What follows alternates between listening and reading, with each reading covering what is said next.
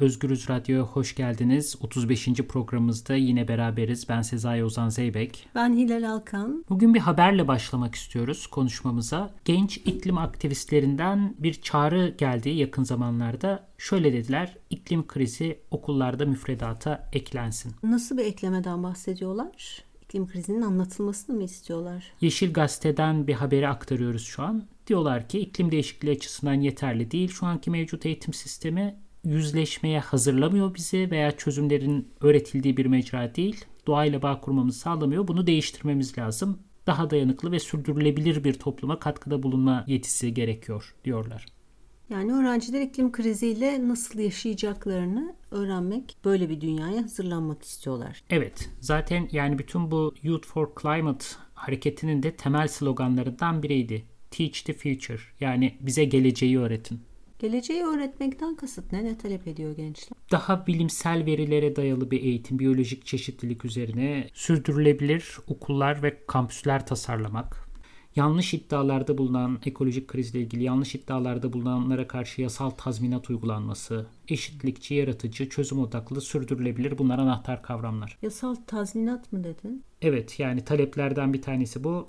İklim acil durumu ve ekolojik krizle ilgili yanlış iddialarda bulunanlara karşı yasal tazminat uygulanmalıdır. Bu bana da çok şey gelmedi. Konuşmayı kapayacak bir de bunu yasaya, devlete, devletin cezalandırma usullerinden birine çevirecek başka bir araç istemek bilemedim bana da çok tuhaf geldi. Yani Ama... anlıyorum iklim inkarcılarını durdurmak istiyorlar.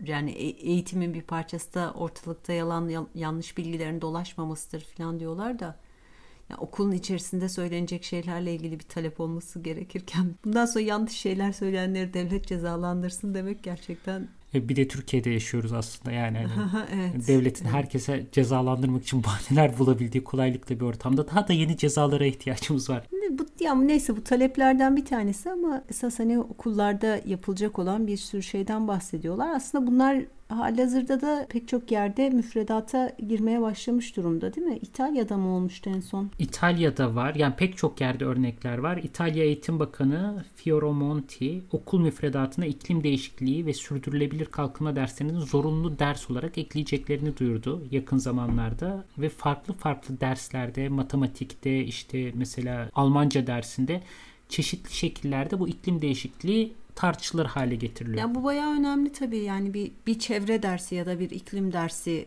koyalım ve o şekilde başımızdan atalım değil de gerçekten müfredatın içerisine bütün derslerin konularının arasına koymak kıymetli bir şey. Kıymetli fakat sen ne hatırlıyorsun kendi derslerinle ilgili? Bizim dönemimizde böyle şeyler yoktu diyeceğiz yaşlı insanlar gibi konuşmuş e o zaman olduk zaten iklim değişikliği yoktu. Yani şuurunda değildik. Coğrafya dersi vardı bizde. Hayat bilgisi dersi vardı. Çöp atmayın falan vardı. Vatandaşlık dersine Vatandaşlık dersi vardı onda hiç öyle şeyler yoktu ya. O bambaşka bir konuydu. Ne öğreniyorduk ki biz vatandaşlık dersinde? İşte anayasa vardır, yasalar vardır filan diye şeyler öğreniyorduk. Coğrafya dersinde işte Türkiye'nin bir kısım tabii değerlerini öğreniyorduk. İşte nehirler filan ama bol bol maden öğrendiğimizi hatırlıyorum ben. Bizim coğrafya hocası bizi tahtaya sözlüğe kaldırırdı. Bir Türkiye haritasını çizmemizi isterdi önce içi boş bir şekilde tahtada.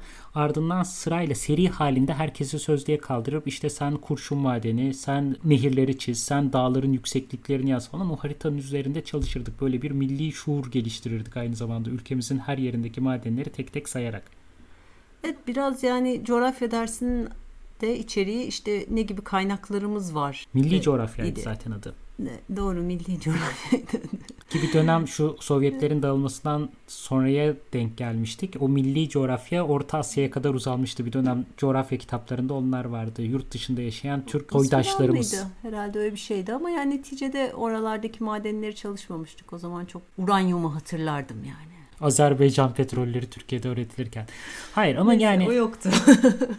yani biz e, bizim dönemimizde en azından ki 1990'ları kastediyoruz işte orta 80'ler ve 90'lar madencilik devlet eliyle yapılan ve her öğrencinin öğrenmesi gereken öyle bir tek tek şirketlerin her yerde maden açmadığı bir dönemde biz her madenin yerini Türkiye'de öğrenebilirdik. Hala Ergani Ama falan deyince. Ama burada tabii şey çok önemli yani her maden deyince hani öncelikle iklimle bağlantısını söyleyeyim. Biz bol bol kömür madeni öğreniyorduk Geçtim iklim krizinin olmasını biz bayağı işte nasıl daha iyi karbon salarız, nasıl daha çok karbon salarız, nerelerden çıkartırız. Bizim Batman'daki şey biraz az, petrol biraz az mı? Acaba daha fazla çıkar mı? Hepsi Musul'a mı kaçtı? Filan temalı şeyler vardı. Coğrafya öğretmenimiz bize bunu öğretirdi gerçekten. Yani neden Türkiye'de petrol az? Çünkü işte dağların yükselmesiyle petrolü şeye kaydı, kaptırdık. Irak ve Basra Körfezi'ne kaptırdık falan. Bayağı... Yani ikimiz iki ayrı şehirde aynı şeyi öğrendiğimize göre bu bayağı müfredatın bir parçasıymış demek ki. Evet yani kömürle petrolle gurur duymamız gereken bir dönemdi. Türkiye'nin çıkardığı milli bir başarı olarak anlattığı hikayelerde. Fakat onun dışında bir hat daha vardı. O da Tema Vakfı'nın yükselişe geçtiği yıllar 90'ların başı bilhassa yani ağaç dikelim Türkiye'mizi ağaçlandıralım. Gerçi bu 60'larda 70'lerde de olan bir şeydi ama bu öğrenciler seviyesinde kulüpler seviyesinde liselere kadar girmişti Tabii ben çok iyi hatırlıyorum Ankara'da Kızılay'da temanın merkezine gidip orada işte üyesi olduğumu, rozet aldığımı, bir kısım böyle broşürler falan aldığımı işte bir dergisine abone olmuştum. Ondan sonra onun aylık olarak geliyordu öyle küçük bir dergi. Ben yeşil tişört giyerek ağaçlandırma kampanyalarına katılmıştım. E, ya bir ufak ufak bir hareketlenme vardı galiba 1990'ların ortasında olan bir şeyden bahsediyoruz. Evet ama o da çok milli bir çerçevede ele alınıyor. Yani ülkemizi bayındır hale getirelim, yeşillendirelim, ağaç dikelim kampanyaları. Toprakları koruyalımdı tabii. Oradaki esas temaya erozyonla kaybettiğimiz toprakları koruyalım onlar. Her sene şu kadar toprak kaybediyoruz. Hı-hı. Bir de ama orada hala o milli çerçeve derken işte toprakları nereye kaybediyoruz? Yurt dışına çıkıyor çünkü nehirlerimizin önemli bir bölümü yurt dışına doğru akıyorlar gibi bir hikaye de vardı. Ha doğru evet Mavera. Ya denizlere akıyorlar diye anlıyordum ben onu ama tabii şimdi şöyle düşününce doğru Körfez'e doğru akıyorlar. Körfez'e doğru akıyorlar. Başka bir ülkeye kendi verimli topraklarımızı kaybediyoruz. Yani o his bana nakşedilmiş bir şekilde. Onu onu hmm. hatırlıyorum. Hmm, ben onu denizlere akıyorlar, boşa gidiyorlar diyerek anlamışım. Sirayet etmemiş bana. Ancak o dönem ektiğimiz ağaçlara ne oldu mesela? Onun akıbetini ben merak ediyorum. Çünkü hep aynı türde ağaçlar ektiğimizi hatırlıyorum. Yani bir çam dikilirdi. O çam bir yere biz götürülürdük. Zaten kazılmış olurdu toprak. Bize elimize bir tane çam verirlerdi. Böyle bir organizasyon vardı. Onu dikerdik. Biraz su dökerdik. Sonradan geri gelirdik. Yani bunun akıbetine bu ağaçlar gerçekten büyüdü mü? O toprak buna elverişli miydi? Hep aynı tür ağaç ekmek manalı bir şey mi bir coğrafyaya? Bunları pek düşünmemiştik. En azından ben öyle gözlemlemiştim. Temayı ama biraz ayrı tutalım yani o okullardaki dediğin gibi hep çam ekiliyordu da tema daha farklı ağaçları savunuyordu. Özellikle meşe ekilmesini çok destekliyorlardı. Onu hatırlıyorum. Yani bu sürekli çam ekilmesi ve çamların kuruyup gitmesi hikayesinden onlar da rahatsızlardı. Sen başka bir ağaç ektin mi? Sen hiç ağaç ektin mi? Yok yani ağaç işte bir kısım hatıra ağaçları falan ektim. Onun dışında ağaç ekmedim hayır. Yani o ağaç çekme seferberliklerine bizi hiç götürmediler. Ama sürekli yol kenarlarında kurumuş çeşitli hatıra ormanları gördüm. Kurular gördüm yani işte bir tane iki tane şöyle 50 santimlik çam büyümüş geri kalan tamamı kurumuş gitmiş şeklinde. Ankara Ankara'ya her yer onlarla doluydu diyeceğim. Bu hatıra ormanları bir dönem çok hala bugün öyle çok gündeme geldi her yer için işte bazen orman genel müdürlükleri ve bazı sivil toplum kuruluşlarının ortaklığı ortaklaşa çalışmasıyla Türkiye'de öyle bir hatıralar ormanı çeşitlemesi var ki yani 15 Temmuz Demokrasi Şehitleri Hatıra Ormanı da var. Herhangi bir şehit mesela Şehit Yüzbaşı Hatıra Ormanı var. Kutlu Doğum Hatıra Ormanı var. Öğretmenler Hatıra Ormanı var. Avukatlar Hatıra Ormanı var. Ya herkesin ve bunların bir bölümü bir kısmında görme gezme imkanım oldu. Ya kimisi oluyor, kimisi olmuyor, kimisi bakılmıyor. Yani kuruyanlar baya çok bu arada. Yani hatıra ormanı dikmekte bir sıkıntı var. Çünkü mevzu sadece ağacı dikmek değil, ardından bakımını yapabilmek. Genelde öğrencilerin ve askerlerin koşulduğu bir faaliyet bu. Sonra da o öğrenciler ve askerler tabii ki onu takip edemiyorlar nasıl etsinler. Yani o bir, öyle bir bakım yapılmıyor ama böyle bir ağaçlandırma faaliyetinin doğrudan sahiplenildiği sonra da gerçekten özenle o ağaçların büyütüldüğü bir örnek de var yine Ankara'da. ODTÜ'nün ormanı. Yani tek tek öğrencilerin diktiği ağaçlar onlar hani Melih Gökçek ortasından yol geçirdi. Orman ikiye bölündü filan ama yani artık yetişkin olmuş çok güzel ağaçlardan oluşan bir orman. Ama hep tabii o öğrencilerin ve o okulun eli üzerinde o ağaçların ve bakıyorlar. Ne kadar istisnai bir örnek ama bir yandan da. Bizim okul hayatımızı daki çevrecilik pek öyle bir şey değildi yani bakım kısmını pek içermeyen işte gidelim ağaç çekelim ya da erozyonla ilgili biraz bilgilenelim. Ozon en tabakası. Temel, ozon tabakası vardı doğru işte deodorantların kullanılması buzdolapları falan bir mesele haline gelmişti. Bir ya. de temel olarak çöp atmayalım diye. Ben en iyi bunu hmm. hatırlıyorum. Çevremizi evet. kirletmeyelim. Yani hem tematik hem e, coğrafi olarak sınırlı bir çevrecilikti aslında. Evet. Daha önce ne varmış peki? Yani Türkiye'deki eğitim müfredatında hani biz bizden önceki nesil ne öğrenmiş? On, Gerçi bizde bu kadar kısır olunca onlarda ne vardı pek hayal edemiyorum. Onlarda daha da kısırmış. Bir kitaba baktık. Mesela Yurttaşlık Bilgisi 1970'lerde Osman Pazarlı'nın yazmış olduğu ortaokul kitapları e, müfredatta okutulmuş bir kitap. Onlarınki gerçekten mesela bir kısım okuyayım oradan. Hemşerilerin temizlik ödevleri. Her hemşeri bu hemşeri kelimesi de kalmadı değil mi? Yok kalmadı. Her hemşeri genel yerlerin temizliğine son derece dikkat etmelidir. Genel yerler Burası da herhalde kamusal alanlar diye çeviriyoruz bizi. Genel yerler herkesin beraberce faydalandığı yerlerdir. Buralarını kirletmek, yerlere kağıt, süprüntü ve eski biletleri atmak, tükürmek, sümkürmek çirkin ve zararlıdır. Bu pislikler az zamanda orayı mikrop yuvası haline getirir, herkesi tiksindirir, hastalık çıkmasına sebep olur. Otobüs, vapur, park, sinemada yerlere yemiş ve meyve kabukları atmak, uzanıp yatmak, çamurlu ayaklarla gezinmek her yeri kirletir. Genel yerlerdeki eşyayı kirletmek ve yırtmak, yağ ve mürekkep dökmek, yerlere sigara atmak zararlı hareketlerdir. Fakirlik ayıp değildir fakat kirli ve pis olmak ayıptır. Oo, çok bombaymış ya. Ya en son fakirliğe bağlamasaydı da başka şeyler söyleyecektim ama ne kadar ayıp yani yaptı diyeceğim. Bütün bunları aldı fakirlikle birleştirdi. Bravo. Fakirlik ee, iyi beş, vatandaş. Beş, şey, beş harflilerde çok güzel bir yazı vardı geçen gün yerlere tükürmeyle ilgili tabii ki beş harflerde bunu bir erkeklik meselesi olarak anlatıyorlar da böyle 1900'lerin başından Amerika'da işte genç Hristiyan kadınlar yerlerdeki tükürükleri temizliyor. Böyle bir afiş taşıyorlar yerlere tükürmeyin falan diyerek erkekleri eğitmeye çalışıyorlar. Hani insan erkeklik ayıp değil ama kirli pis olmak ayıptır falan diyesi geliyor böyle. Yani evet bunun bir cinsiyet boyutu var değil mi? Zaten yani sanki bir erkekten başka bir erkeğe anlatılırmış gibi olmuş. Sigaranızı atmayın. Kağıt süprüntü falan. Neyse hemşeri kelimesi güzel ama keşke bu şekilde kullanıyor olsak. Aynı şehirde yaşayan insanların jenerik ismi olarak hemşeriyi devam ediyor. Hayvanları peki nasıl koruyacağız? Yani çevreyi kirletmeyeceğiz, yerlere sümüklü mendil atmayacağız. Gene bir kısım okuyorum. Evlerde ve sokaklarda yaşayan kedi, köpek, kümes hayvanları, güvercin ve serçe gibi hayvanlara zarar vermemek ve onları korumak herkes için bir insanlık ödevidir. İyi bir öğrenci kimseye zararı dokunmayan bu hayvanları sever ve onlara eziyet edilmesine engel olur. Bazı kimseler sokaklarda insafsız, insafsızca beygirleri döver, kümes hayvanlarını baş aşağı asarak dolaşırlar. Hayvanlar da insanlar gibi acı duyarlar fakat acılarını anlatacak dilleri yoktur. Şimdi burada bir takıldık tabii ki. Acı duymalarını söylemeleri çok güzel fakat bunu anlatacak dillerinin olmadığını konusunda geçen e, programımıza e, dinleyicilerimizi yönlendirelim. Ya ama bu abinin duyacağı bir dili de herhalde bağıramıyorlar mıymış? işte Bu kolu üyeleri öğrencilere hayvanları sevmeyi, korumayı ve onlara eziyet etmemeyi öğretmeye gayret eder. Bu kol dediği de hayvanları koruma kolu kurulurdu gerçekten. Bizim dönemimizde de vardı. Ağaç evet. dikme kolu, hayvanları koruma kolu. Ya tabii söyledikleri önemli olsa da özellikle o dönem hani hayvanların görece şehirde daha çok göründüğü bir iklimde önemli olsa da şu andaki ekolojik bakış açısına ne kadar uzak bir şey anlatıyor.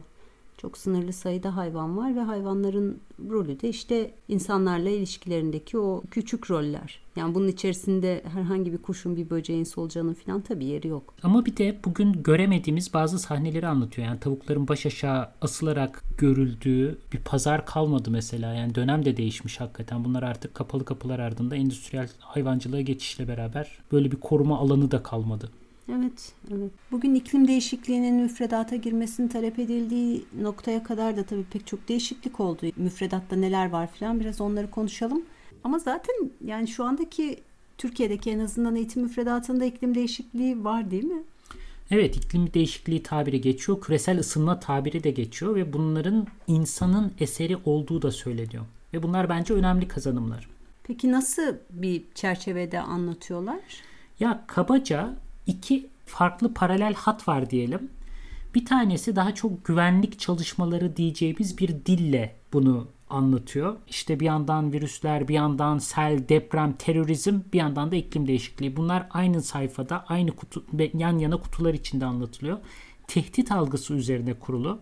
İşte 10 senelik, 20 senelik, 30 senelik böyle projeksiyonlar. Peki ne yapılabilir? Ne gibi tehditler, küresel tehditler Türkiye'yi bekliyor, bizi bekliyor gibi.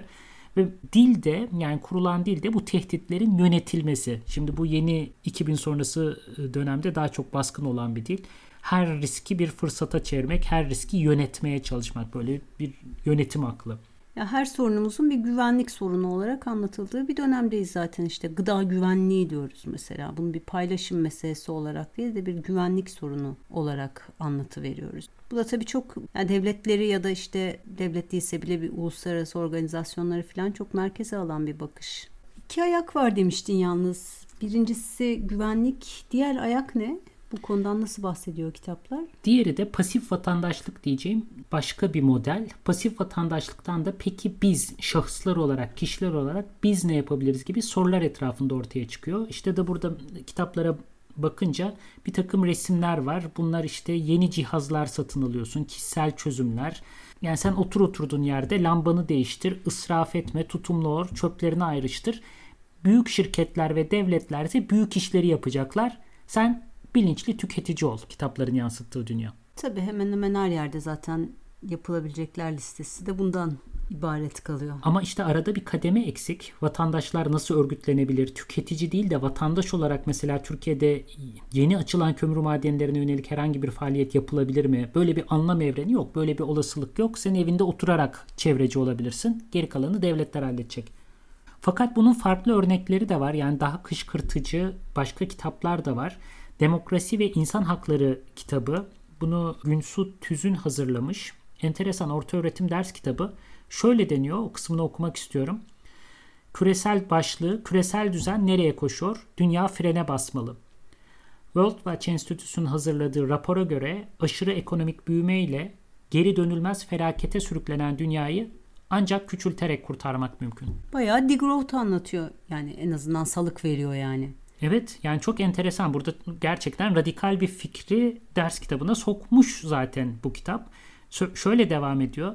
Çılgın tüketime mal yetiştirmeye çalışan aşırı ekonomik büyüme ki bu tabir de çok bence çok hoş yani aşırı ekonomik büyüme zaten yani e, sosyal bilimlerde geçen bir kavram artık. Dünyanın kısıtlı kaynaklarını hızla tüketiyor.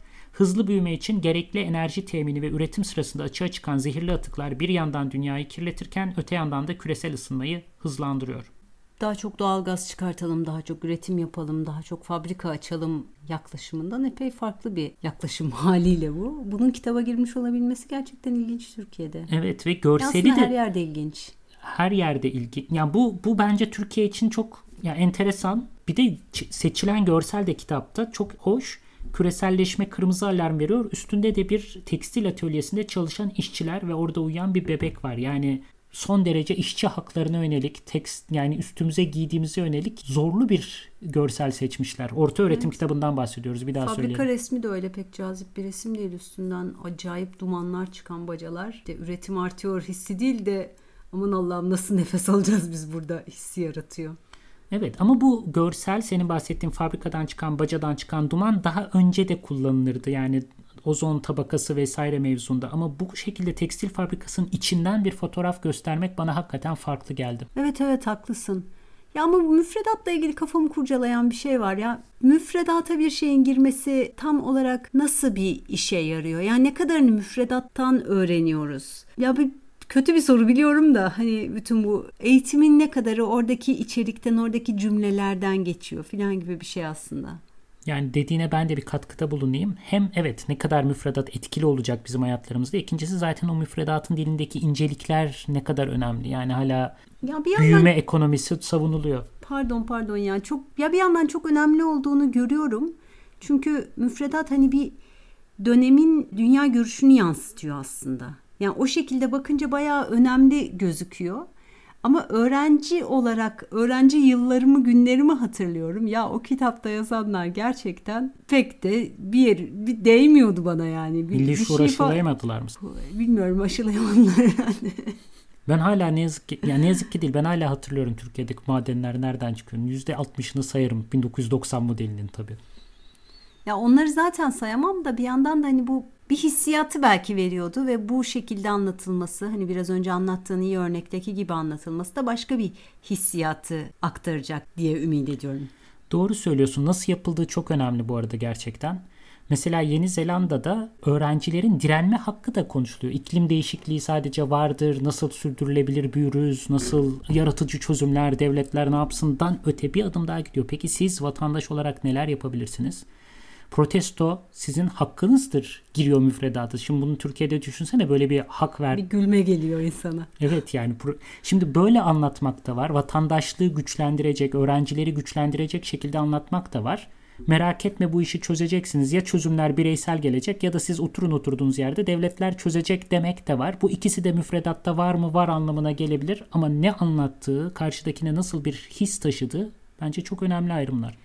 Ya bir de bir başka his daha var sanırım taşınması gereken diyeceğim. Ya bu güvenlik ve tehdit meselesi şüphesiz doğru. Ya bir tehditten bahsediyoruz. Hani geleceğimize yönelik bir tehditten bahsediyoruz da ama bir taraftan da buna neden olan çerçeveyi değiştirmek. Sadece büyümeyi değil, bütün diğer varlıklarla olan ilişkilerimizin ne olduğunu biraz sorunsallaştırmak ve diğer varlıklarla insan olmayan diğer varlıklarla dostluklar kurmayı, onlara yakınlaşmayı teşvik edecek şeyler yapmak. Belki bir başka yöntem olabilir diye düşünüyorum. Buna dair bir şeyler yapanlar da var tabii çok ama hani bunu milliyetin müfredatına sokmak değil burada dediğim şey. Çünkü gerçekten bu yapmayı, yakınlaşmayı, bir arada bulunmayı filan gerektiriyor. Yani bir mesela dediğini biraz yanlış anlayarak tavuk çiftliğine okul gezisi mi? Hayır, tavuk çiftliğine okul gezisi değil ama mesela bir bitkinin yaşamını an be an gözlemek, izlemek, onun yakınında durmak, ona bakmak, onu büyütmek, onun ihtiyaçlarını anlamaya çalışmak ya da hayvanlarla ilgili işte hani kümes hayvanları ve hayvancılıktan öte ekolojik bir çerçeveden çeşitli hayvanları yakinen tanımaya çalışmak. Bunun için farklı okul tasarımları gerekiyor. Okulların beton binalardan çıkması gerekiyor. Öğretmenlerin bambaşka inisiyatifler alması gerekiyor. Evet dediğin doğru ya öyle şeyler de var onlardan da biraz bahsedelim ama Bence o kadar büyük değişiklikler olmadan da yapılabilecek şeyler var ya. Ne bileyim camın önünde kuş beslemeyi mesela dersin bir parçası haline getirmek neden olmasın? Ve o esnada hani o kuşları seyretmek ya derse ara vermek ve o kuşlara bakmak. Ya ne bileyim uyduruyorum ve eminim öğretmenler bunlarla ilgili bir sürü şey zaten bulmuştur. Yöntemler vardır. Hani çok fazla insanın üzerinde düşündüğü konular bunlar. Çok yaratıcı şeylerin geliştirildiğine eminim. Dünyada da örnekler var. Anlatmak ister misin biraz onları? ya o örnekleri nerede duyduğumu an önce anlatayım. 1998, 97, 98 filan ben böyle ÖSS'ye çalışıyorum. Zorunlu eğitime hayır diyerek de bir kitap aldım herhalde. İç dünyamdaki patlamayı yansıtıyor ya. Bu ne, ben neyle uğraşıyorum? Kimin de Catherine Baker? Kimin Galiba evet. Ayrıntı yayınları tercüme etmişti. Bizim evde tamamen eğitimcilerle dolu. Annem, babam, okul idarecisi, bütün kardeşlerim herkes okulda, herkes bir şeylere hazırlanıyor. Bir sınav, bir ders, bir şey yani. E, eğitim ve tornasından geçiyoruz. O esnada hep beraber bu kitabı okuyoruz. Annem, babam da okuyorlar. Kitapta çok güzel şeyler anlatıyordu. Okulsuzluğu savunuyor. Ama okul örnekleri, anlattığı okul örnekleri de çok güzeldi. Yani işte orman okullarından bahsediyordu Almanya'daki. O çok etkileyici gelmişti bana. Bir de bir yelkenliyle yapılan bir okuldan bahsediyordu. Yani öğrenciler yani öğrenci değiller onlar tabii bir yere kayıtlı değiller ama bir grup çocuk bir yelkenliye biniyorlar ve işte birkaç ay o yelkenlide zaman geçiriyorlar. Denizi tanıyorlar, balıkları tanıyorlar, rüzgarı tanıyorlar birbirleriyle geçinmek zorunda kalıyorlar, işbirliği yapmak zorunda kalıyorlar. Yıldızlara bakıyorlar yani hani öğrenilebilecek onlarca şeyi orada ona maruz kalarak, mecbur kalarak, onu hayatta kalmanın bir parçası yaparak öğretiyorlardı. E, kaptanlık ehliyeti de alıyorlar mı? Bilemeyeceğim o kadarını alamıyorlardır. Yaşları tutmaz. Ben hemen mesleki doğru savruldum ama ama bu verdiğin örnek kıymetli. Peki orman okulları dediğin Almanya'da Okul ya, ormanda onu anlıyoruz. Okul, okul ormanda ve orman eğitimin bir parçası. Yani eğitime bir taraf. Hani öğretmenler gibi okul ormandan da öğreniliyor. Ormanda çok uzun vakit geçiriyorlar ve o ormandaki yaşam eğitim materyali haline geliyor. Evet yani bu müfredatta ne olacak meselesi müfredata girsin girmesin ayrı bir konu. Zaten var aslında kısmen ama nasıl girecek ve nasıl bir okul tasarlayacağız? Bunlar bambaşka sorular. Müfredata ne gireceğinin çok ötesine geçen sorular. Biz de bugün bunu tartışmaya, konuşmaya çalıştık ve güçlendirecek, sahiplenmeye itecek, onları pasif bırakmayacak bir müfredat nasıl olabilirdi? Onu hayal etmeye çalıştık aslında bir yandan da. Evet bunun içinde örgütlenme hakkı ve örgütlenme gerekliliği de var ama bir yandan da ekolojik yakınlık, samimiyet diyeceğimiz bir şey de var. Diyerek programı tamamlayalım. Bence sürenin sonuna geldik. Yeniden görüşmek üzere Havadan Sudan programında. Hoşçakalın. Hoşçakalın.